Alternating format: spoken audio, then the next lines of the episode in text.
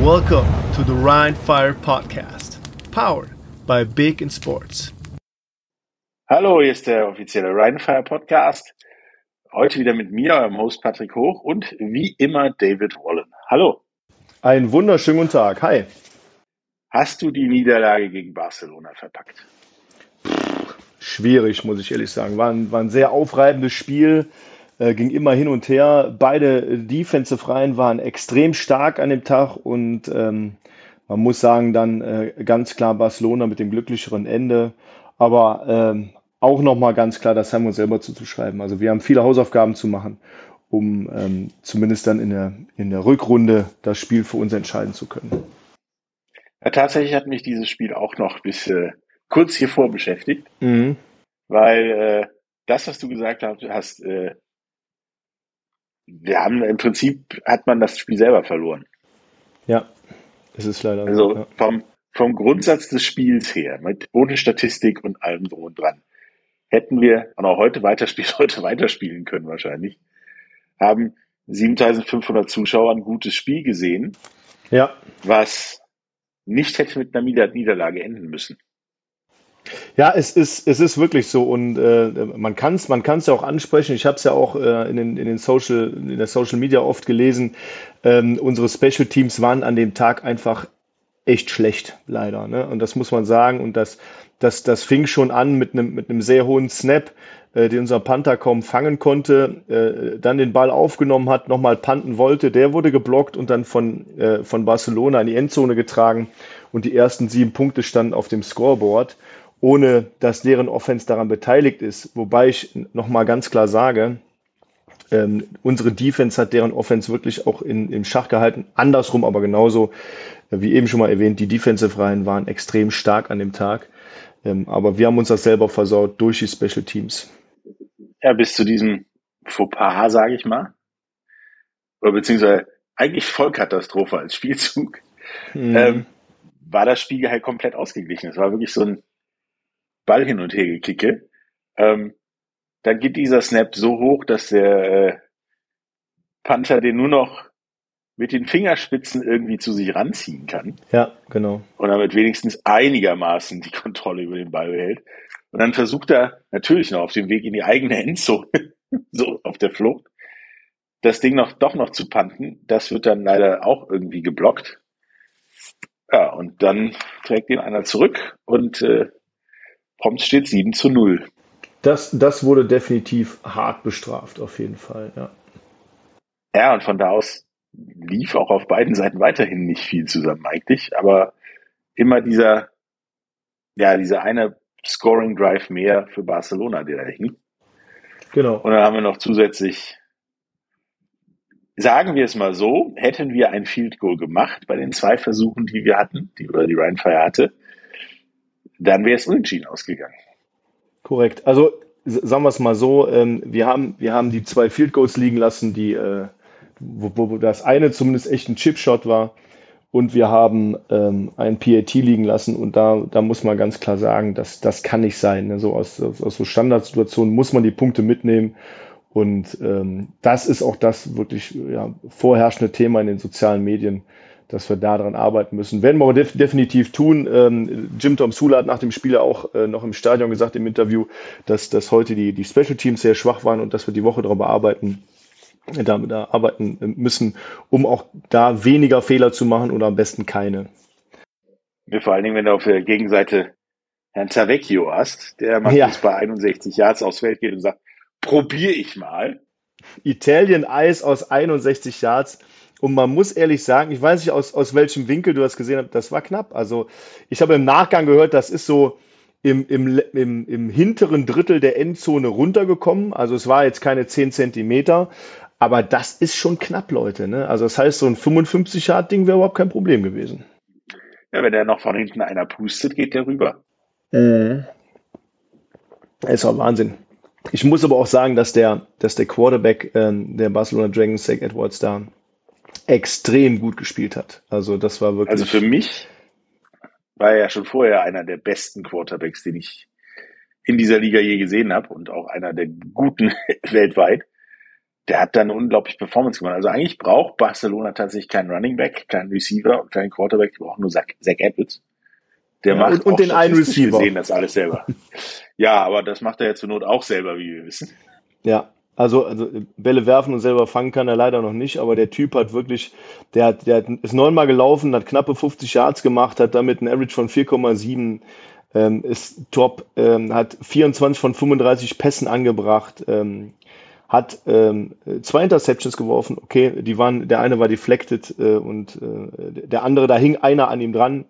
Sei es drum, 314 Yards erreicht, das war echt äh, eine bombastische Leistung. Was ich ein bisschen ähm, einseitig, wenn man das so nennen darf, ähm, nichtsdestotrotz eine Riesenleistung ist, einseitig fand ist, dass Kyle Sweet halt zwölfmal von 24 Mal angespielt wurde. Also jeder zweite Catch ist eigentlich nur Kyle Sweet und der nächste, der hinter ihm kommt, hat drei Catches. Und das finde ich ein bisschen zu extrem eigentlich. Also das heißt, wenn Kyle Sweet sich verletzt, haben die ein Problem da äh, in, in deren Offense. Aber er hat dennoch sieben Receiver eingesetzt.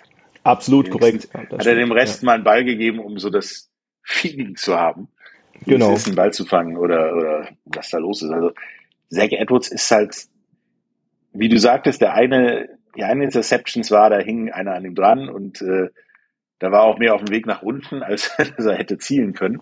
Ja. Das ist vielleicht tatsächlich, habe ich so gesehen, seine einzige Schwäche, dass er immer wieder versucht, in ziemlich aussichtslosen Situationen doch noch den Ball wegzupumpen. Genau. Ähm, leider hat das nur einmal nicht, nicht wirklich geklappt. Ja.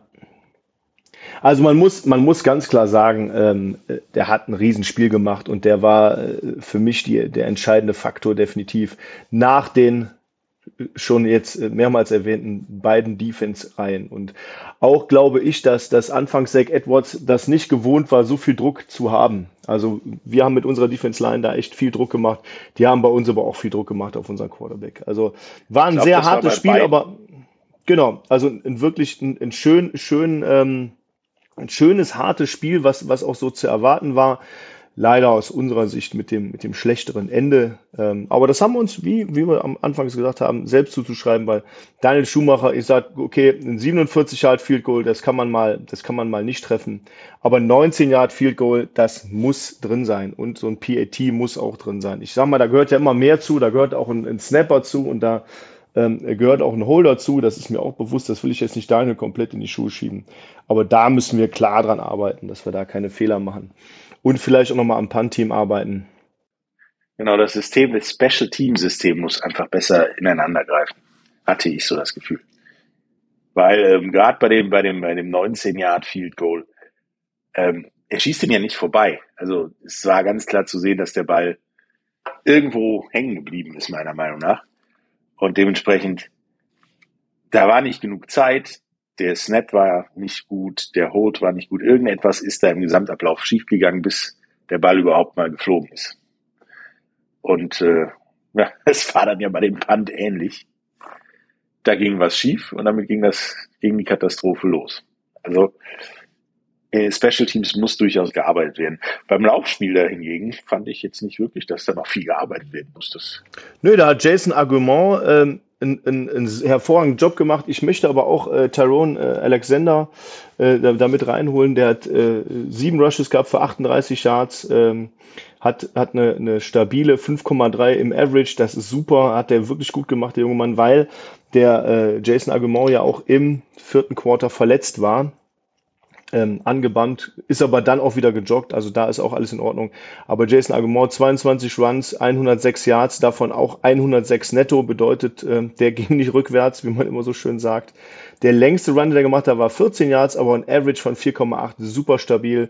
Und man hat Matt Adam öfter mal unterwegs gesehen. Das waren wir auch nicht so gewohnt in letzter Zeit. Hatte auch einen Run mit 25 Yards. Es sah gut aus. Ja, es sah wirklich gut aus, das stimmt. Nee, also da bin ich, war ich auch positiv überrascht ähm, dass wir da wirklich mehrdimensional spielen können. Ähm, ja, war, war gut. War stabil, kann man sagen. Stabil. Also bleibt die Quintessenz, man hätte das Spiel nicht verlieren müssen. Nee, dürfen, man nicht müssen. Wie auch immer. Und äh, ich freue mich persönlich tatsächlich aufs Rückspiel. Ja, ich auch. Also ich, ich, ich möchte aber noch mal, noch mal einen Kollegen äh, oder zwei aus der Defense erwähnen, die mir echt aufgefallen sind. Vor allem Omari Williams. Da bin ich sogar abends nach Hause gekommen. Da hat meine, meine Frau das dann erwähnt, weil sie hat das Spiel im Fernsehen verfolgt und sagte, boah, dieser Typ, der, der, der ist ja so, so ein hagerer, ähm, hagerer äh, Kerl, der, der, der hat ja nicht viel auf den Rippen, aber der fliegt da über den Platz und macht da die Tackles und hat wirklich sieben Solo-Tackles gehabt. Ein Broke-Up steht aktuell in der Statistik mit drin. Ähm, der Typ, der hat da, der hat da viel, viel gemacht. Also das muss man ehrlich sagen. Also der ja, und der hatte auch einen Tackle, danach war erstmal eine längere Verletzungspause am Start. Genau. Weil ja. den Knall hat man auch noch in Gelsenkirchen gehört, glaube ich. Ja, das, äh, da, da, hoffe ich, dass es dem Spieler auch wieder gut geht und äh, der nicht irgendwie weitere irgendwie Verletzungen hat oder irgendwelche Schäden davonträgt. Weil das war wirklich ein, ein extremer Hit. Ähm, ja, aber war ja fair und war innerhalb der Regeln, also alles okay. Omaris, das ist halt Omaris Spielweise und ähm, ich, ich mag sowas auch, wenn jemand hart Football spielt. Ich glaube auch, dieser, dieser Hit hat auch dafür gesorgt, dass äh, bei Barcelona so ein bisschen ankam, passt mal auf, die Defense hier ist heute nicht so ohne. Ja, genau. Also die waren, die glaub, waren schon gut drauf. Auch zum Beispiel so ein Martin Pinter dahinter mit seinen fünf Tackles und einem Sack äh, oder anderthalb Sacks für, für minus neun Yards, das ist schon, das ist schon gut. Ne? Also ja, da müssen wir weiter dran arbeiten. Aber nochmal, Kyle Sweet hat sich oft wieder rausgewunden. Der hatte, der hatte eine Hand schon am Bein, am Jersey irgendwo und windet sich da raus und dreht rum und, und ja, macht einfach weiter. Und das fand ich echt beeindruckend. Ähm, Hut ab vor seiner Leistung. Habe ich im Nachspiel, nach dem Spiel auch nochmal gesagt. Was ich ja getan habe bei dem Spiel. Neben mir den ganzen Kram angeguckt und mich auch aufgeregt und drei Tode mindestens gestorben und so weiter. Ich habe mir tatsächlich mal konsequent Michael Sam angeguckt. Da kam, wie du jetzt wieder sagst, statistisch nicht viel warum, aber ich muss eure O-Line loben, denn der, der Herr Sam hatte wirklich Probleme. Also der ist zwar immer wirklich wie eine Dampframme in die Line geknallt, da standen dann aber teilweise drei Leute und haben ihn aufgefangen. Ähm, da ist er wirklich wie gegen eine Wand von drei Leuten gerallt. Und er hat ja auch teilweise vor dem Snap noch die Seite gewechselt, um ja die Offense äh, von Rheinfire so zu verwirren und vielleicht auch zwei, drei Blocks äh, zu entgehen, weil gedacht hat, ja, da sind die drei Leute jetzt nicht mehr, ja, dann haben es andere drei übernommen. Es war hervorragend, wie, wie Rheinfire ihn kaltgestellt hat, was vielleicht dann aber auch in anderen Spielzügen mündete und damit vielleicht auch ein Barcelona taktisches Mittel war, dass sie das genauso versuchen, dass die Offensive Line ja, sich mit Michael Sam beschäftigen muss. Wir weiß, ich weiß es nicht, aber es war, der war auf jeden Fall eine Klasse über allen anderen Defensive Line. Ja, also der Typ ist, ist schon eine absolute Granate. Also ich, ich habe ihn ja auch beim, beim Cointos kurz gesprochen. Ich habe ihm danach nochmal kurz gesprochen. Er wollte kein Interview geben, hatte da keine Lust zu. Ähm, aber der Typ ist ja, also wenn man den schon sieht, ne, wie, wie athletisch, wie, wie austrainiert er ist, also da, da können sich einige eine Scheibe von abschneiden. Allerdings ja, was ich letzte Woche auch gesagt habe, viele versuchen ja ähm, von Michael Sam wegzuspielen. Und ich glaube, logischerweise hätte das oder hat das bestimmt unsere Offensive Coordinator nicht anders gemacht ne, und versucht da einfach ja, die, die, die, das beste Mittel zu wählen. Ist auch nicht so ganz einfach, glaube ich. Ich bin mal gespannt, welches Team irgendwann versucht, ihn vollkommen zu konfrontieren. Also sagen, ja, dann mach doch. Zeig mal, was du kannst. Und ihn auszuspielen und nicht zu sagen, wir machen jetzt hier dicht, damit hier nichts passiert. Also wie das dann vor allen Dingen ausgeht und ob du das, vor allen Dingen wie lange du das durchhalten kannst, weil ich glaube, das ist extrem anstrengend. Verrückt. So, ich hoffe, wir so, machen es jetzt am Wochenende, am Wochenende besser, aber lass uns mal über die nächsten Spiele reden, dann tut es nicht mehr so weh. das ist wohl richtig. Die nächsten Spiele, die waren, war äh, unsere Freunde aus Istanbul, das erste Heimspiel. Puh. Leider nur vor 800 Zuschauern. Gegen die Vienna Vikings. 49 zu 0 verloren. Ich sage mal, 49 Punkte gegen Wien kann man kassieren. Kann ich nachvollziehen. Keinen zu machen, nicht. Also tatsächlich nicht. Und was mir aufgefallen ist bei dem Spiel tatsächlich ist, dass Istanbul, was wir schon öfters festgestellt haben, das ist alles im, in den ersten 90 Prozent einer Sache immer gut. Und die letzten 10% fehlen immer. Also es ist wirklich so, wir spielen bis zum Tor gut beim Fußball und dann treffen wir die Bude nicht. Also es war nicht schlecht. Also auch, auch Stackman hat äh, über ja. 50 Prozent der Bälle angebracht. Ja. Also, okay. also nicht, also okay war, äh, sagen wir es mal so, äh, die Defense war teilweise nicht, nicht vorhanden. Es war, äh, ähm, und 35-0 in einer Halbzeit zu kassieren, ist schon hart. Ne? Und Istanbul hat insgesamt 12 Yards Rushing. Puh. Das ist natürlich echt mager. Ne? Und ähm, ja, da, da, kann man gar nicht viel mehr zu sagen. Ne? Also das war wirklich eine absolut magere Leistung. Und dann das nur auf die Schultern von Stackman zu legen, der ja Nein. wirklich 50 Prozent aller, aller Pässe angebracht hat, aber mit 22 Pässen von 44 200 äh, Yards nur gemacht hat, ist jetzt auch nicht so, so stark. Äh, Heckstall mit sechs Receptions und 95 Yards, relativ stabil, alles gut. Er hat auch viele Anspielstationen gehabt, das, das war alles in Ordnung, aber ähm, also das ist schon. Johnson Fischer ist gefühlt nur rückwärts gelaufen. Johnson Fischer hat minus 0,3 Yards insgesamt. Äh, in der Average, Entschuldigung, im Average minus 0,3 Yards und netto minus 2. Tatsächlich das Gefühl, das, was ich schon mal gesagt habe, dass die, die Kluft zwischen Imports oder qualitativ hochwertigen Spielern und Nicht-Imports so zu groß ist, als dass das miteinander, ja, ineinander greifen kann. Also ich habe ich hab äh, die, die Meinung gehört, das ist nicht meine, aber die Leistung, die Istanbul da gezeigt hat, das war so zweite Bundesliga in Deutschland ungefähr. Also das war, das war der äh, European League of Football nicht würdig. Ähm, auch, man muss auch dazu sagen, die Wiener Vikings sind auch erst an dem Tag angereist, so wie Istanbul letzte Woche in Düsseldorf. Das macht es für die, für die äh, Wiener wahrscheinlich auch nicht einfacher. Ich weiß auch nicht, ob die, warum das so ist, ob das, ob die keine Flüge bekommen haben oder was auch immer ähm, hat einen relativ kleinen Kader mit 43 oder 44 Spielern insgesamt. Und ich meine, Istanbul hat zu, zum ersten Mal zu Hause gespielt. Die konnten sich darauf vorbereiten. Die waren, ne, also alles Mögliche drumherum hätte ja da passen müssen. Da kann man keine 49-0 Klatsche da ähm, kassieren. Das geht nicht. Also das am besten richtig. Willen nicht. Nein, und vor allen Dingen, ähm, ich meine, Kollege Erdmann ähm, als Quarterback 20 von 31 das ist schon extrem hoch. Ja. Das also das stimmt. ist, äh, egal in welchem Sport, ist so eine Quote Weltklasse. Und dann, ja, und extrem effizient mit 300 Yards und äh, drei Touchdowns dahinter. Ne? Also, puh. Mhm. Und dann hast du dann noch ein Laufspiel, was einigermaßen funktioniert sogar mit äh, Kollegen Vegan. Ähm, und dann, dann hatte tatsächlich Istanbul kaum was dagegen zu setzen. Hatte, man hatte das Gefühl, dass die am Ende noch versucht haben, irgendwie die Null wegzukriegen und da plötzlich Ehrgeiz drin hatten und das Spiel ja, ein bisschen den Tacho hochgefahren haben. Aber das war dann auch, glaube ich, viel zu wenig. Viel ah, das, war, das war wieder so im ersten Drive von Istanbul, hat man gemerkt, mal, die werfen ein richtig langes Ding, die, die sind da, die geben Gas. Und nach dem ersten Drive war da wieder, so, so wie bei den anderen Spielen nicht gesamt, wieder total tote Hose. Und das verstehe ich irgendwie nicht. Irgendwas, irgendwas irgendwas fehlt denen da, dass, dass dieses Gas dann rausgenommen wird. Aber ich glaube, da, ähm, ja, da wird es auch bestimmt demnächst äh, personelle Entscheidungen geben. Ne? Also so, wenn du mit einer 4-0 da reingehst, äh, wird so ein Headcoach auch nicht mehr lange seinen Posten haben. Aber es gibt ja noch eine Mannschaft, die an dem Punkt ist, wo ich auch persönlich glaube, dass, dass ähm, so ein Headcoach dann irgendwann seinen Job da verliert. Das ist einfach in dem Sport so. Ne? Also sagen wir mal so, auf der, auf der Strecke äh, ist 4 und 0 als Niederlagen äh, schon nicht witzig. Genau.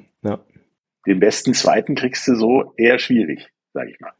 Ja, genau. Und das muss ja das mindestens erklärte Ziel sein, ne? So. Ja. Und, und Wien hat halt eine solide Leistung abgeliefert und damit gewonnen. Fertig. Ja, also Wien ist, ist durchgängig sehr solide da durchgegangen, äh, wie die, wie das heiße Messer durch die Butter irgendwie. Da, da gab es keine Probleme, keine Schwierigkeiten. Wie gesagt, mit 35-0 in der ersten Halbzeit äh, danach haben die ein bisschen Gas rausgenommen, haben den Backup-Quarterback spielen lassen und ja. Ne. Und auch der hat sechs von neun Pässen geworfen. Genau. Genau. Also das war halt, ich glaube, jeder andere Tag wäre für Istanbul besser gelaufen als der. Ja. Also man, man sieht ja auch, dass man, dass man, ich sag mal, Ende des dritten Quarters stand es ja 49-0 und dann hat man das Gas komplett rausgenommen. Ja, wenn man von gebrauchten Tagen redet bei so einem Tag, dann war der schon nicht mal mehr bei eBay, glaube ich. Ja. ja, das stimmt. Ja, der war ja. extrem schlecht. Aber es gab ja noch andere Spiele, die durchaus mehr fasziniert haben. Ja. Nämlich vor 2500 Zuschauern in Köln gegen Frankfurt. Ja. Das war ein richtig gutes Spiel. Ja. Fand ich 48-12 für Frankfurt. Ich finde es zu deutlich für Frankfurt. Ja. So, ne? Also ich, ich fand auch dieses 19-0 am Anfang einfach, das war zu deutlich. Also das muss man, da war, da war Köln irgendwie nicht wach. Und dann sind die langsam wach geworden und haben dann, ja, keine Ahnung, ähm, haben ein paar gute Plays gemacht, sind aber nicht mehr rangekommen. Also dann, dann, also es hagelte ja nur Touchdowns von Seiten äh, der Galaxy. Hm. Ja, und beide Quarterbacks eigentlich sogar relativ nah beieinander in Sachen geworfener Pässe, äh, angekommener mhm. Pässe. Ähm, ja. ja, und auch sind nur in Anführungsstrichen 50 Yard Unterschied in den Yards, die sie gemacht haben, was über so ein ganzes Spiel noch okay ist als Spread, vor allen Dingen, wenn du 19-0 hinten lagst. Ja. Ähm, das war, ich fand, das war nachher ein richtig gutes Spiel. Aber wie du sagst, der Anfang, keine Ahnung, wo Kölner war, aber sie waren nicht da. Ja, du hast halt, du hast halt ein Ding gehabt. Ich meine, dass der, dass der äh, Kollege Weinreich, der, der ist ja, ich sag mal, äh, wirklich, ich habe ihm letztens auch eine, eine, Nachricht geschrieben, wirklich bombastisch da in die Saison gestartet und macht da super Spiele und, und auch echt krasse Stats. Bei dem Spiel hat er 13 von 25 angebracht. Das ist nicht schlecht. 178 Yards. Man muss aber sagen, da ist ein Big Play bei gewesen auf Quinton Pounds, äh, wenn, ich, wenn ich mich nicht irre, doch auf Quinton Pounds mit 70 Yards. Ähm, wenn man die, wenn man das eine Play abziehen würde, wäre nur bei 108 Yards.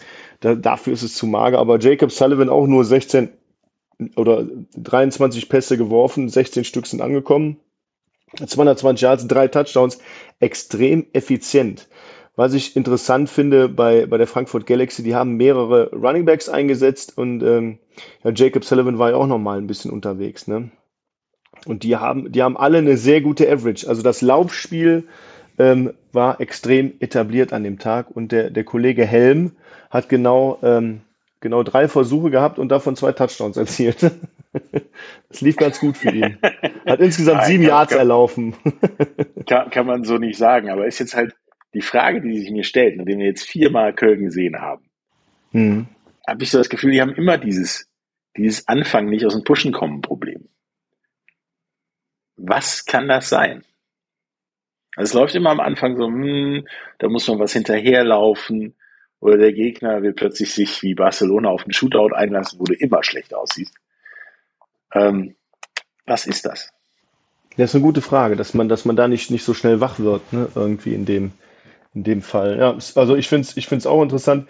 Ich muss aber sagen, Köln, also das Ergebnis zeigt nicht, wie Köln gespielt hat, wieder mal da. Ne? Das ist so ein bisschen, das ist, das ist leider echt zu viel. Und ähm, ich sag mal, auch wenn man jetzt nackt auf die Statistik guckt, ja, äh, laut Statistik hätte Köln auch äh, verloren. So ist das. Ne? Also, ja, aber es hätte auch knapper ausgehen können, meiner Meinung nach. Also wenn man das den 50 Jahre von, von deinem Freund Rimmler nochmal weglassen, ja. Ähm, dann sieht es auch wieder besser aus, den auch nicht jeder reinmacht.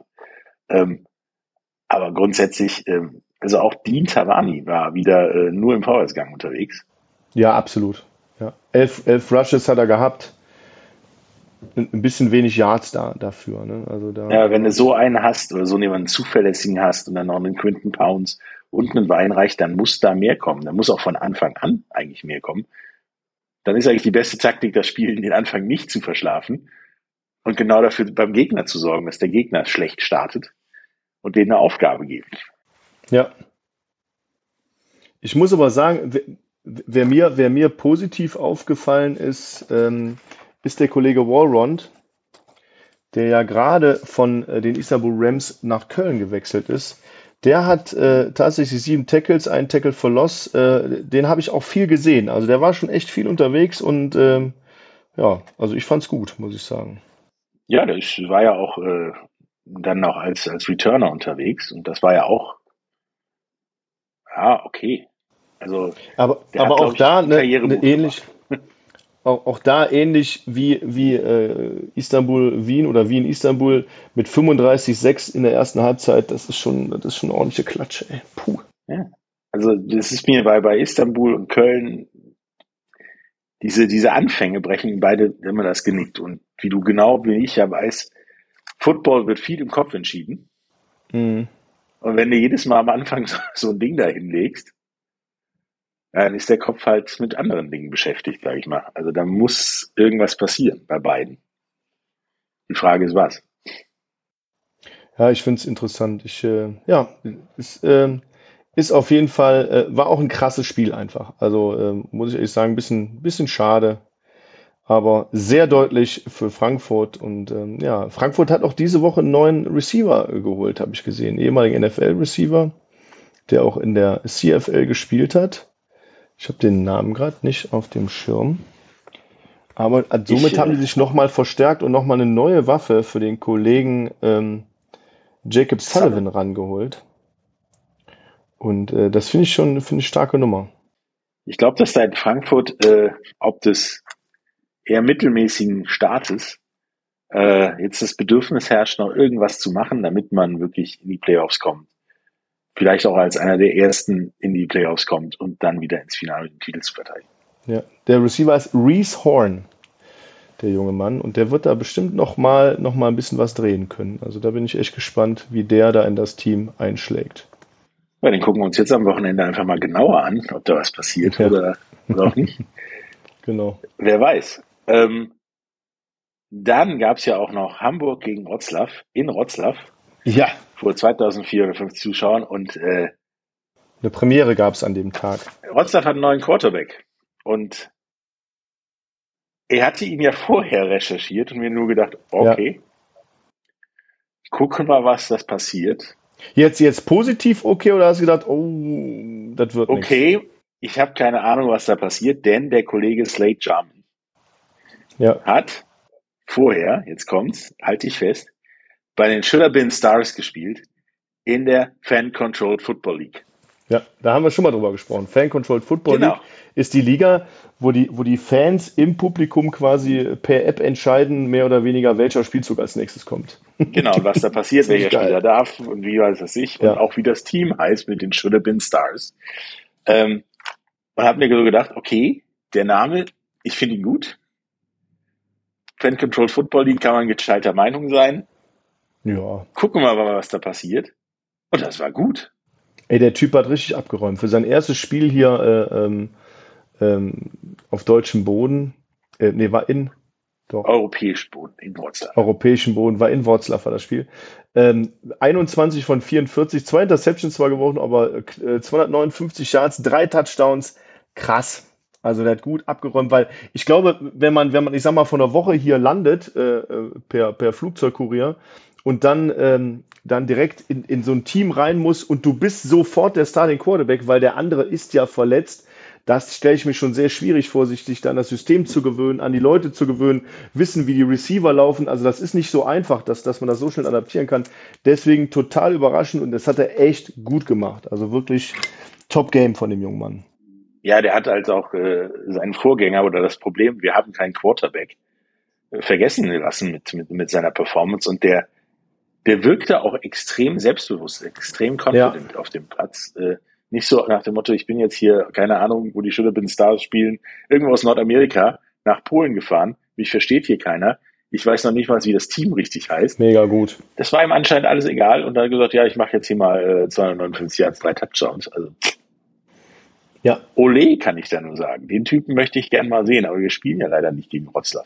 Können wir das irgendwie ändern? Ja, wer weiß, ne, wer weiß, wie das in den Playoffs aussieht irgendwann. Ob wir da reinkommen, ob Wroclaw da reinkommt, ist ja noch alles, alles sehr weit offen. Aber es gab eine Premiere an dem Tag. Außerhalb von, von äh, äh, außerhalb vom Kollegen Jarman. Und zwar ähm, gab es die Premiere, dass äh, es das erste Mal eine Overtime gab bei einem Ergebnis von 23 zu 23. Mhm. Und auf dem Weg dahin muss ich mal die Hamburg Sea Devils loben und vor allem den Kicker, Herr Schlomm. Der Typ hat einfach mal vier Field Goals eiskalt versenkt. 34 Yards, 40 Yards, 45 Yards, 21 Yards, alle reingemacht. Ohne Kompromisse, Als Hammer ich die Statistik gelesen habe, habe ich mir zweimal die Augen sauber gemacht, weil Ja, da steht bei ihm immer nur good, good, good, good, good, good und nirgendwo Mist. Das bin ich gar nicht mehr gewohnt. nein. Wie, wie viel PAT-Kicks hat er gemacht? Zwei von zwei. Vier von vier Field Goals. Der Typ ist eine richtige Maschine.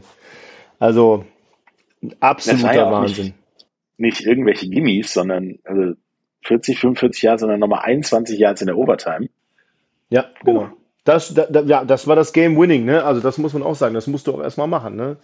Ähm, Glenn Tuga war wieder, wieder auffällig, muss ich sagen. Die, die Yards, die er laufen hat, sind jetzt nicht so, so, ja, die sind wirklich gut, ja. Entschuldigung, wenn ich, das hört sich immer so blöd an, wenn ich sage, mit 29 Tries äh, 124 Yards netto gemacht.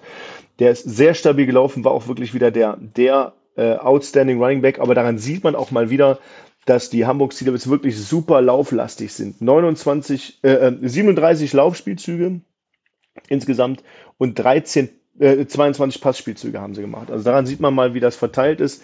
Ähm, Cisse auch mit einer, ich sag mal, auch stabilen Leistung, aber wir wissen ja so, dass das, der ist auch nicht der richtige, oder der ist jetzt nicht der hundertprozentige Passing Quarterback. 13 Versuche, 22, ähm, äh, 13 von 22 äh, ge- gecatcht worden, eine Interception, 173 Yards, äh, wurde aber auch fünfmal gesackt, ne? Also das ist schon, das ist schon ordentlich. Ja, allerdings ist er selber dann aber auch mal für 30 Yards gelaufen, die dann in einem Average von 5,0 endeten, also auch nicht schlecht. Nee, das macht er gut. Also das ist, der ist gut zu Fuß, der ist ein sehr mobiler Quarterback. Ähm, doch, das macht er, das macht er schon gut. Ja, aber es ist tatsächlich, sind die Sea Devils da, äh, finde ich persönlich sehr einseitig und ausrechenbar, was ihr Spiel angeht.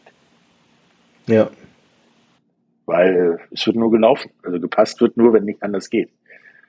Und äh, ja, die Defensiven waren beide Knaller. Also es gab Ja, eine ganze Menge drauf. Loss und äh, also leider, leider sind beide Teams nicht so geil in die Saison gestartet, dass wir sagen können, ja, wir sehen da zwei Finalkandidaten bislang. Aber die beiden ja gehören das kann ich nicht so in, sagen. in Richtung Playoffs. Also ich glaube schon, dass wir äh, mit Ryan Fire auch am Wochenende schon äh, ein ordentliches Fund drauflegen müssen, um Glenn Tunga da zu stoppen und ihm nicht seine, seine 124 oder auch mehr Yards zu gönnen. Das kann der Schlüssel sein und dann den Cisse natürlich auch wieder im Griff haben. Ne? Wird, wird ein bisschen komplex, aber reden wir ja gleich noch drüber. Ich möchte gerne noch, ich möchte gerne noch auf Seiten der äh, Wroclaw Panthers äh, Malik Stanley erwähnen der äh, Receiver mit neun Receptions, 144 Yards und drei Touchdowns. Und da muss man auch sagen, mit einem neuen Quarterback, auch wenn beide ähm, Football in den USA gelernt haben, ähm, ist das nicht einfach, so eine, eine, ja, so eine Combo zu werden in so einer kurzer Zeit. Deswegen, also vom Jarman oder auch Malik Stanley, eine Top-Leistung. Wirklich, wirklich gut gespielt. Mit neun Versuchen 144 Yards und drei Touchdowns hinzukriegen, ist halt ein Ding. Da müssen per perfekte Pässe kommen, Genau. perfekt getimed äh, und du musst das Ding auch perfekt fangen. Sonst äh, passiert da nicht viel. Ja, das ist schon, das ist schon völlig irre. Aber das muss man schon sagen, ja. Cool. Cooles Ja. Ding haben sie gemacht. Raiders Tirol gegen Stuttgart. Oh. Genau, leider Gottes. Oh, 33 zu 0 für, für Tirol. Und damit äh, 0 und 4 für Stuttgart bis jetzt. Leider, muss ich sagen. Also es ist so, Stuttgart, da fehlt auch immer irgendwie was. Also es ist, es ist alles nicht schlecht, was sie spielen. Ähm, aber irgendwo fehlt's. Also diesmal auch Kollege Schrader 23 von 34 Yards angebracht für 208 Yards. Ja. Dabei Das ist gar nicht schlecht. aber kein ja, aber es fehlte der Touchdown. Genau. Das ist so. Und da auch in dem Fall, also ich, ich äh, vielleicht hole ich noch mal ein bisschen mehr aus. Ich kenne Martin Hanselmann, den Headcoach lange, äh, war mein Headcoach auch bei Düsseldorf Panthern. Habe eine Riesenmeinung von dem. Ist ein guter Headcoach, ist ein harter Arbeiter. Aber boah, da, ähm, das ist natürlich echt bitter, was, was da passiert ist. Alleine auch 17 Yards Rushing insgesamt, ne? Boah. Was ist denn da los? Ey? 17 Der Yards Kollege Rushing. Loria allein schon minus 16. Ja, aber komm, also da hat ja Sean Shelton ist ja mehr alleine gelaufen. Ne? Also das ist schon, da- das ist zu krass. Also da hat, da haben alle im, im Durchschnitt eine 1, Komma irgendwas da stehen. Oder Minus. Ne? Also das Stimmt, der beste, Jankson 1,8. Ja, im Durchschnitt. Das ist einfach nichts. Und, und äh, Kollege Mukuri hat 15 Rushes gemacht, Gain 30, Loss 5 bedeutet 25 Yards netto. Das ist eine 1,7 im Durchschnitt bei 15 Läufen. Puh, ey. Also tut mir leid, das ist nix. Und die sind ähm, auf der Receiving-Position auch sehr, sehr einseitig. Da hat ähm, der Kollege Riedinger äh, 12 Catches für 110 Yards und alle anderen, der nächste dahinter mit den mit, mit meisten Catches ist auch Yankson und hat drei äh, Catches. Also da, da ist auch nichts dahinter. Ne? Und da muss man schon sagen, auf der anderen Seite mit Sean Shelton 22 von 36 angebracht, 0 äh, Interceptions, 283 Yards, ein Touchdown. Pow. Hat noch mal, sind nochmal für 144 Yards gerusht oder für 142 netto ähm, mit drei Touchdowns dahinter. Also das war eine richtig, richtig saubere Leistung. Was aber interessant war bei dem Spiel, es gab kein einziges Fumble und keine Interceptions. Das ist richtig, es war ein ziemlich äh, cleanes Spiel, wie man so schön sagt. Ähm, eigentlich auch leider Gottes. Also ich, hab, ich denke, dass wenn man sich das Spiel anguckt, hat man auch die Empfindung, dass wenn Stuttgart in irgendeiner Form einen Turnover hätte produzieren können, dann hätte das Spiel vielleicht noch in eine andere Richtung gehen können. Aber mhm. so. Es gab aber auch keinen Turnover und wenn ich, wenn ich mir die Defense-Statistik so ansehe, es gab auch nicht viel Druck auf Sean Shelton. Äh, andersrum schon. Also alleine acht Tackles for Loss für minus 34 Yards und davon waren drei äh, Quarterback Sacks für minus 12 Yards dabei. Ähm, auf der anderen Seite, Stuttgart hat keinen Sack gemacht und hatte nur einen Tackle for Loss für minus zwei Yards. Das ist zu wenig. Da ist einfach, da, da hängt nichts hinter. Ähm, ähm, der, äh, wie heißt er? Laka Laka? Nee, Laka Laka, doch. Laka Laka mit doch, elf Laka, Tackles. Ich habe mich, hab mich darauf so gefreut, dass du da stolperst. Laka Laka mit elf Tackles, sehr stabil. Äh, bei den Raiders Tirol, Ferrari auch mit elf Tackles. Ähm, sehr stabil waren die da, gut unterwegs. Ähm, aber auch klar, klar, man sieht an der Statistik, dass äh, Tirol übermächtig war in der Offense und in der Defense ähm, sehr viel Druck aufgebaut hat und es somit gar nicht, gar keine Zeit war für Schröder, da irgendwie äh, ordentlich zu arbeiten. Und das erklärt auch das Laufspiel, das nicht vorhandene. Ja. ja, schade für Stuttgart. Also es tut mir tatsächlich leid, was da abläuft, genauso wie in Istanbul. Mhm. Weil vom, vom Talentpool und dem, was sie da teilweise zeigen, haben sie das dann wirklich nicht so verdient. Ja, aber ich glaube, auch da wird es irgendwie eine personelle Entscheidung geben müssen irgendwann. Ne? Und äh, es ist nun mal, es hängt dann nun mal am Headcoach leider. Ähm, wo gemerkt, ich kann äh, Martin Hanselmann sehr gut leiden und habe eine sehr hohe Meinung von ihm. Aber gut, eine 4-0 äh, hilft dann auch nicht, ne? Oder 0-4 in dem Fall. Nee, also hast du gerade zwei Cat-Coaches, den in Stuttgart und den in Istanbul, die sich den Shopping-Block mal aus der Nähe angucken, sag ich mal. Ja, ich glaube auch. Ich glaube, die, ähm, die müssen sich, die müssen sich mal was anderes suchen. Ja. Vielleicht hilft so einem Team das auch mal mit ein bisschen frischen Wind äh, nach vorne zu kommen, einfach. Hm? Ja, wer weiß. Das muss man mal sehen, was da die Zukunft bringt. Ich, ich denke zumindest, dass Stuttgart vom Talentpool das noch umreißen könnte. Ja. Theoretisch. Ja. Das letzte Spiel, Leipzig gegen Berlin, wo ich mich ja auch drauf gefreut habe, wie Bolle. Ja. Weil ich ja tatsächlich geglaubt habe, dass Leipzig das gewinnt und auch recht hat nachher.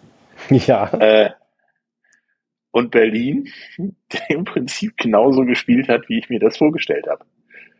Ja, also es war nicht besonders toll, fand ich. Berlin offensiv irgendwie unauffällig. Ja, auch Kollege, und ich glaube, ich habe es gelernt, Jeremy Nario. Jeremy Nario, ja. 12 von 30 bei nur 144 Yards und keinem Touchdown. Er hat wirklich keinen Vogel abgeschossen. Also das ist nicht. nicht und zwei Picks toll. geworfen dazu, ne? Das kommt noch dazu. Aber, aber ja. guck, mal, guck mal auf der anderen Seite. Barlow 7 von 12 und zwei Picks und 94 Yards. Also da war auch gar nichts zu holen irgendwie. Nee. Wobei, ähm, ja, ich sag mal, wenn man die rein, rein statistisch sieht, war es ja äh, auch ein, ein, schweres Spiel. Ne? Aber, und äh, das habe ich äh, eben, muss ich nochmal noch mal erwähnen, was echt krass ist auch, ähm, der Kollege Schenderlein hat ein 42 Yard Goal geschossen, ein 55 Yard Goal, ein, ein 56 Yard Goal geschossen, hat dann aber leider ein 58 Yard Goal verschossen. Das kann man ihm dann auch mal ähm, äh, gönnen, sage ich mal. Das war auch, also die Dinger zu versenken da, mega. Also bei 56 und 55 war das schon so eine 50-50-Kiste, welches nicht. Ja, ja. Ja, das ist nicht so, so easy. Ne? Aber somit, somit hat er in der ersten Halbzeit einfach mal drei Field Goals geschossen und deswegen auch den, den Halbzeitstand äh, von 9 zu 3 oder 3 zu 9 äh, hervorgerufen. Das war schon, das war schon Wahnsinn. Ne? Ja, ich habe mich teilweise tatsächlich gewundert beim Ergebnis äh, von 9 zu 9 und teilweise davor auch schon, was ist da los? Spielen die überhaupt? Ähnlich wie äh, beim Spiel, beim Spiel von Hamburg letzte Woche, wo ich mich äh, gefragt habe, ob mein, mein Stream und so weiter, ob der noch funktioniert. Ähm, ja. War ein bisschen anders, aber ähm, am Ende hätte das Spiel eigentlich, wenn du die Statistiken, die nackten Statistiken dir anguckst, die Offensivstatistiken, andersrum ausgehen müssen und Berlin hätte gewinnen müssen. Ja, knapp, aber du hast, du hast recht, ja. Ja, ja weil, weil die Defense auch aufgetrumpft ist mit einem 88 Yards Interception Return Touchdown durch Henrik. Und ähm, bei so einem knappen Ergebnis oder bei so einem knappen Abstand, ähm, ja, gewinnt man so ein Spiel einfach mal dadurch. Ne? Es war ja im, im, im dritten Quarter, äh, es stand ja noch 3 zu 9 und dann kam dieses 88 als Interception Return Touchdown. Heidewitzka. Dann war es erstmal, dann war die Führung natürlich ähm, auch, auch direkt vorhanden, ja. Und ähm, so, so, das, das hat man da ein bisschen durchgeschleppt. Joe, Joe Crawford hat dann nochmal einen Run gemacht, hat ja auch ein gutes Spiel gehabt insgesamt. Ich fand ihn ein bisschen unauffällig, obwohl der ja, also wirklich 26 Läufe, 142 Yards, ähm, ein Touchdown ähm, mit 5,0 Durchschnitt, sehr, sehr stabil. Also das ist schon gut. Da kannst du, da kann man nichts sagen, da kann man nicht meckern. Ja, da erwarte ich aber in einem so knappen Spiel von, von einem Crawford mehr. Also auch mal so ein, so ein Ding, was er für 10, 15 durchbrechen kann und einen Touchdown. Also wo er einfach das Spiel aufbrechen kann mit so einer Sache und sagen kann, ey, wir sind noch da, das Laufspiel. Ja. Aber dann so ein Carrasco Suns auf der anderen Seite mit, mit 13 Versuchen, 44 Yards ein bisschen wenig, 2,9 im Durchschnitt. Da muss eigentlich auch mehr kommen. Ne? Ja, da war auch plötzlich nicht mehr da. Der war auch gefühlt nur gegen Rheinfire aktiv. In den restlichen Spielen war jetzt wenig da. Aber wer wieder den Laden gerockt hat, ich kann es nicht genug loben, AJ Wendland. Mhm. Der ist krass, dieser Typ. Also ich würde mir am liebsten den ganzen Tag nur ein Highlight-Video von seiner Defense-Leistung angucken. Ja, der, der ist ja auch Tackle-Leader der ganzen Liga aktuell, ne, AJ. Ja, der versohlt jedem Team im Alleingang den Arsch, sag ich mal. Ja, das ist schon, das ist schon. Er hatte jetzt auch schon, typ auch schon wieder 16 und dann zwei für Loss für insgesamt 15 Yards. Mhm. Also, wenn der Mann in deiner Nähe ist, wird's dunkel. Und äh, nicht besonders positiv für dich und dein Team. Ja, aber 16 Tackles, ey. Und da kommt Tavares natürlich direkt hinter auch mit 10, was extrem stabil ist. Aber du machst einfach mal 16 Tackles in dem Game. Davon sind 9 Solo und 7 Assists. Das ist abartig. Also der Typ ist echt überall. Ja, also man kann bei dem Spiel tatsächlich sagen, das Spiel hat Leipzigs Defense gewonnen. Hätte ich so nicht gedacht vor dem Spiel. Also ich hätte, wenn also ich habe ja auf Leipzig-Tipp-Spiel getippt, aber wenn dann eher tatsächlich durch die bisher eigentlich gute Offensive und durch Kollegen Barlow. Ja. Aber Leipzig hat bewiesen, wenn da No-Show ist, offensiv, defensiv hegen, kriegen wir das auch hin.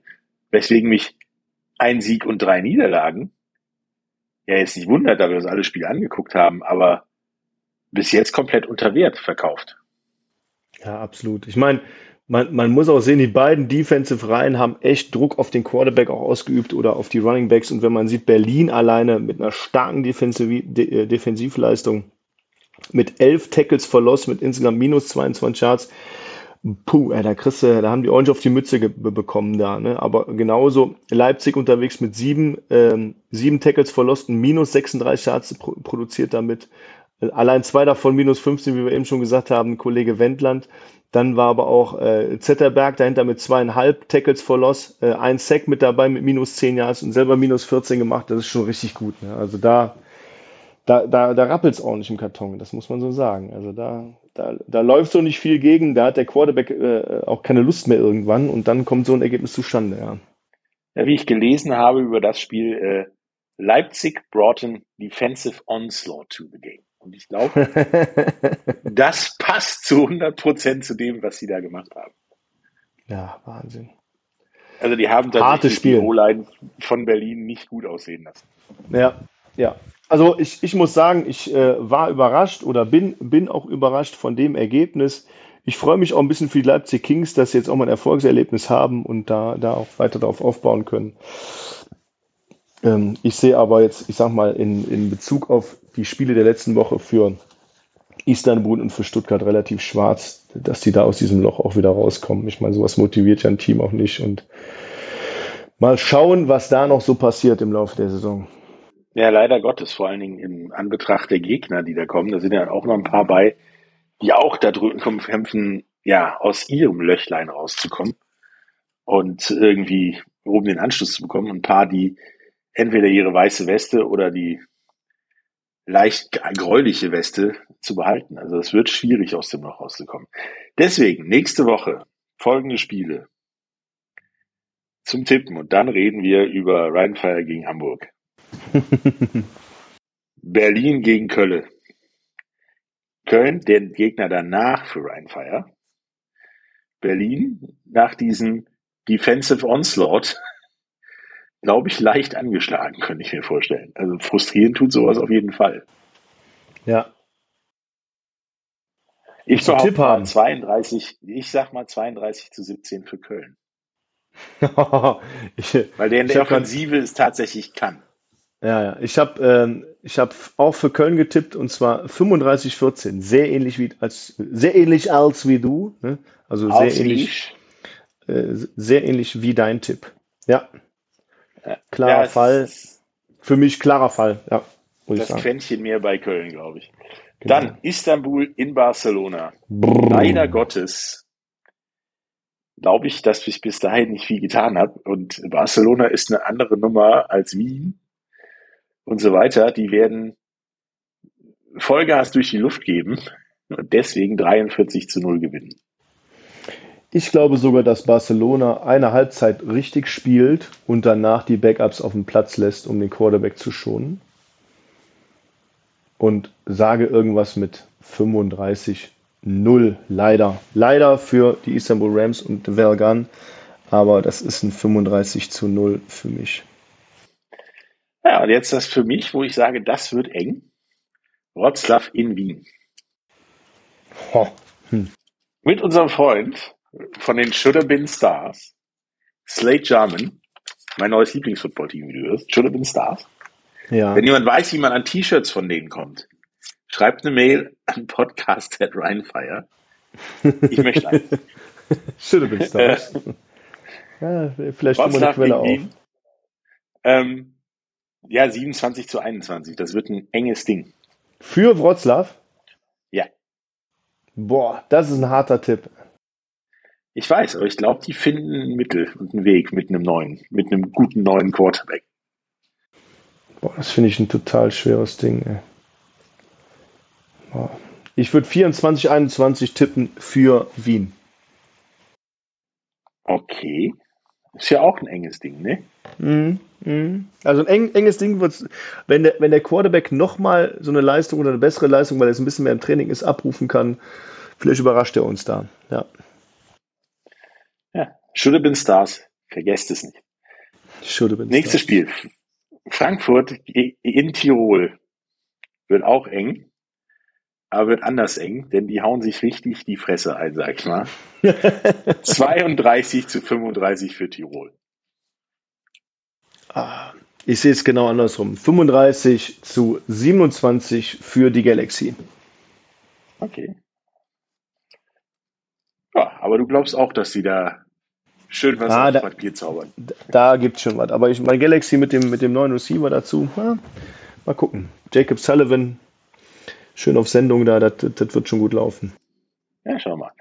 Dann noch Stuttgart gegen Leipzig, in Leipzig glaube ich tatsächlich, dass Stuttgart seinen ersten Sieg holt. 20 zu 17. Ja. Oh. Es würde mich freuen für die Stuttgart Search um Martin Hanselmann. Ähm, ich glaube aber, dass die Leipzig Kings, wenn die weiter mit der Defense so hämmern und AJ Wendland da auch weiter äh, fit ist, werden die Stuttgart Search irgendwas mit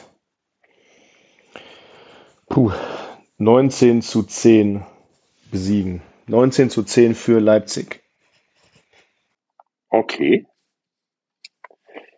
Aber was sind wir sehr, sehr divers äh, diese Woche. Das wird ne? aber wieder zeigen, dass Stuttgart wieder nah dran war. Ja, ja, ja, ja, das stimmt. Es tut ja auch immer so weh bei Stuttgart. Ja, das ist leider Gottes richtig. Und dann haben wir noch ein Spiel, ganz unbe vollkommen belanglos, Rheinfeier in Hamburg. Oh. Was sind die Schlüssel zum Spiel? Wie gewinnen wir das Ding? Also. Ein ganz ähm, offensichtliches, in den Special Teams mal ein bisschen überdurchschnittlich performen. Ja, also Special Teams müssen rocken. Wir dürfen gegen Hamburg nichts liegen lassen. Es ist ähnlich wie gegen Barcelona. Das hört sich auch fast gleich an wahrscheinlich. Wir dürfen keine Fehler machen und wir dürfen da nichts liegen lassen. Ähm, Defense muss so rocken wie auch im letzten oder wie bisher alle Wochen. Auch die Defensive Line muss Glenn Tunga im Griff haben, muss äh, Kollege Cisse im Griff haben. Wenn wir das schaffen, äh, von dem Pass Attack habe ich grundsätzlich erstmal keine Bedenken. Dann muss unsere Offensive Line es schaffen, dass, dass wir die, die äh, Defense und vom, vom Hals halten und Matt Adam genug Zeit hat, Pässe zu werfen und auch mehrere Anspielstationen findet, anstatt immer nur zwei. Und dann haben wir eine gute Chance, dieses Spiel auch zu gewinnen. Ja, und ich denke, was eben diesmal nicht geklappt hat, Points of Turnover. Wenn wir den Ball schon kriegen, dann muss dabei auch irgendwas rumspringen was genauso gemacht werden muss wie gegen, gegen Barcelona, die Penalties niedrig halten. Vielleicht geht da ja noch ein bisschen was niedrigeres als gegen Barcelona.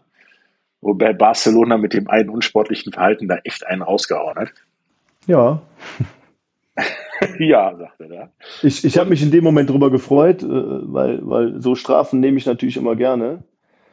Ähm, allerdings hast du vollkommen recht. Also wir müssen die Strafen runter, niedrig halten. Wir müssen in den Special Teams performen. Wir müssen das Kicking Game in den Griff kriegen.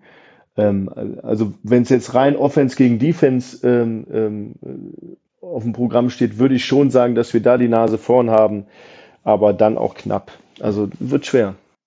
Also was für mich ein taktischer Schlüssel ist, du musst tatsächlich versuchen, Hamburg zum Passen zu zwingen.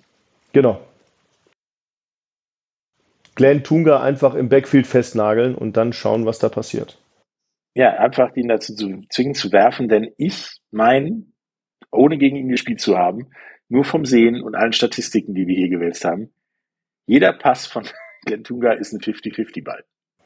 Von Cisse. Äh, von Cisse, Entschuldigung. Ja, denke ich auch. Deswegen, da kannst du dann die Points of Turnover holen und dann auch gewinnen. Ja, Sehe ich auch so. Äh, willst du ein Ergebnis tippen? Ja, natürlich. Ich tue mir schwer da gerade. Ich habe eins. Ja, dann hau raus. Wie ich dir vorhin ja gesagt habe, ich habe mir beim Frühstück Gedanken gemacht. Ja. Vielleicht, vielleicht kann man auch mal sagen, dass, dass das Frühstück gar nicht so lange her ist bei dir, weil du gerade in, äh, im Ausland rumhängst. Und ich das genauso. Das ist richtig. Ich, ja, ich äh, habe einen kleinen Scouting-Trip in Toronto und mir da ein bisschen CFL angucken. Und das ist tatsächlich äh, erst drei Stunden her, das Frühstück. Ja, 2014 für Rheinfeier tippe ich. 2014 für Rheinfeier, also aber wieder knapp, du. Also der Kicker verschießt einmal oder macht er zwei Field Goals nach dem 14 zu? das weiß ich nicht genau. ähm, boah. Ich sag 24-19 für Rheinfire. Also wenn er da auf das Kicking Game angesprochen. Ja. Ich hau mal da richtig einen raus auf die Nummer. Also nach den 14 Punkten für Rheinfire trifft Daniel Schumacher zweimal per Field Goal. Und zwar okay. beide Male aus über 50 Yards. Oh. naja, bleibt bleib abzuwarten. Very bold. Ja, bleibt abzuwarten. Vielleicht, ist es auch so ein bisschen Zeitverschiebung in mir, aber wer weiß. Ja, ich möchte noch mal kurz darauf hinweisen, die Soundqualität ist heute wahrscheinlich nicht ganz so brillant wie sonst immer, aber ähm, Patrick und ich befinden uns beide ähm, äh, im, im, Urlaub und haben so viel Equipment mitgenommen wie ging. ähm, aber nicht unsere, ich sag mal, hochprofessionellen Mikrofone, die wir sonst benutzen. Deswegen seht uns nach, wenn es nicht so tausendprozentig war oder ist. Ja, und dann, nach dem Hamburg-Spiel, ist vor dem Köln-Spiel. Korrekt. Darüber reden wir auf jeden Fall nächste Woche. Das wird spannend. Für die kleine Schlacht. Genau. Also Leute, alle, die jetzt auch, ähm, ich muss, ich muss noch mal kurz reingucken, um eine genaue Zahl zu nennen. Und zwar hatten wir ja am Wochenende auch wieder 7583 Zuschauer bei uns in der Schauenslandreisen Arena in Duisburg. Und das war großartig. Also Leute, kauft euch ein Ticket, kommt vorbei, genießt diese Atmosphäre. Wir haben normalerweise ab 12 Uhr die Tore offen. Äh, der Ticketverkauf startet schon um 11.30 Uhr, wenn ihr ein Tagesticket da oder an der Tageskasse ein Ticket kaufen möchtet. Äh, wir freuen uns total auf euch. Die Stimmung war auch wieder gigantisch und im vierten Quarter, Patrick, du warst ja auch da, hat im Grunde haben die Fans komplett gestanden in, in, in, den, in den Blöcken da. Das war, boah, das war Gänsehautmoment. Und was und wir versuchen sehr, jede Woche sehr, irgendwas, ja, bitte. positiv aufgefallen ist, was mir sehr, sehr positiv aufgefallen ist, ist, dass das Spiel war vorbei. Und natürlich, ja, Niederlage, Scheiße, alles doof. Und das Publikum hat Barcelona applaudiert. Ja. Und das fand ich großartig und eine unglaublich faire Geste. Absolut fair. Absolut fair. Und äh, ich habe aber auch noch mal gesehen, wie die Fans unsere Mannschaft gefeiert haben, auch wenn wir verloren haben. Ähm, und da bin ich un, also unfassbar stolz und auch dankbar, dass, dass wir das so erleben dürfen und, und auch mit euch erleben dürfen. Und deswegen, ja, gegen Köln ist, ist auch so eins der beiden Derbys, die man so hat. Ähm, jeder, ja, der den Podcast hört. Genau, kommt, kommt ins Stadion. Es wird, glaube ich, es wird gigantisch. Ich kann es nicht anders sagen. Ja, vielleicht reißen wir ja auch die 8000 oder vielleicht auch ein paar mehr. Und äh, dann sind wir alle richtig glücklich, glaube ich. Ja, das, also je mehr Leute da sind, desto mehr Spaß und Stimmung hat man ja. Wir öffnen um 12 Uhr, wie gesagt, die Tore. Ähm, kommt rein, wir haben eine schöne Powerparty, wir haben eine tolle Band äh, ähm, äh, vorbereitet, die, die ein bisschen Stimmung macht. Wir haben natürlich wieder ähm, unseren äh, Kids-Spielplatz mit Bullriding, mit Hüpfburg, mit Kinderschminken und so weiter. Und ähm, wir haben auch tolle Stände von unseren Sponsoren und Partnern. Ähm, und es gibt natürlich auch was Leckeres zu essen. Also kommt vorbei und habt Spaß. Ja, und wir beide sind auch wieder da. Genau, wir sind auf jeden Fall im ich Stadion. Zum, ich zumindest körperlich, der Rest sind irgendwo im Jetlag, aber ich krieg das schon hin. ja, super. Cool. Dann äh, viel Spaß diese Wochenende bei den Spielen. Ich werde dennoch mir alles äh, angucken und äh, euch nächste Woche mit David wieder schön an unseren Gedanken teilhaben lassen. Bis nächste Woche. Tschüss. Vielen Dank. Tschüss. Welcome to the Rhine Fire Podcast, powered by Big in Sports.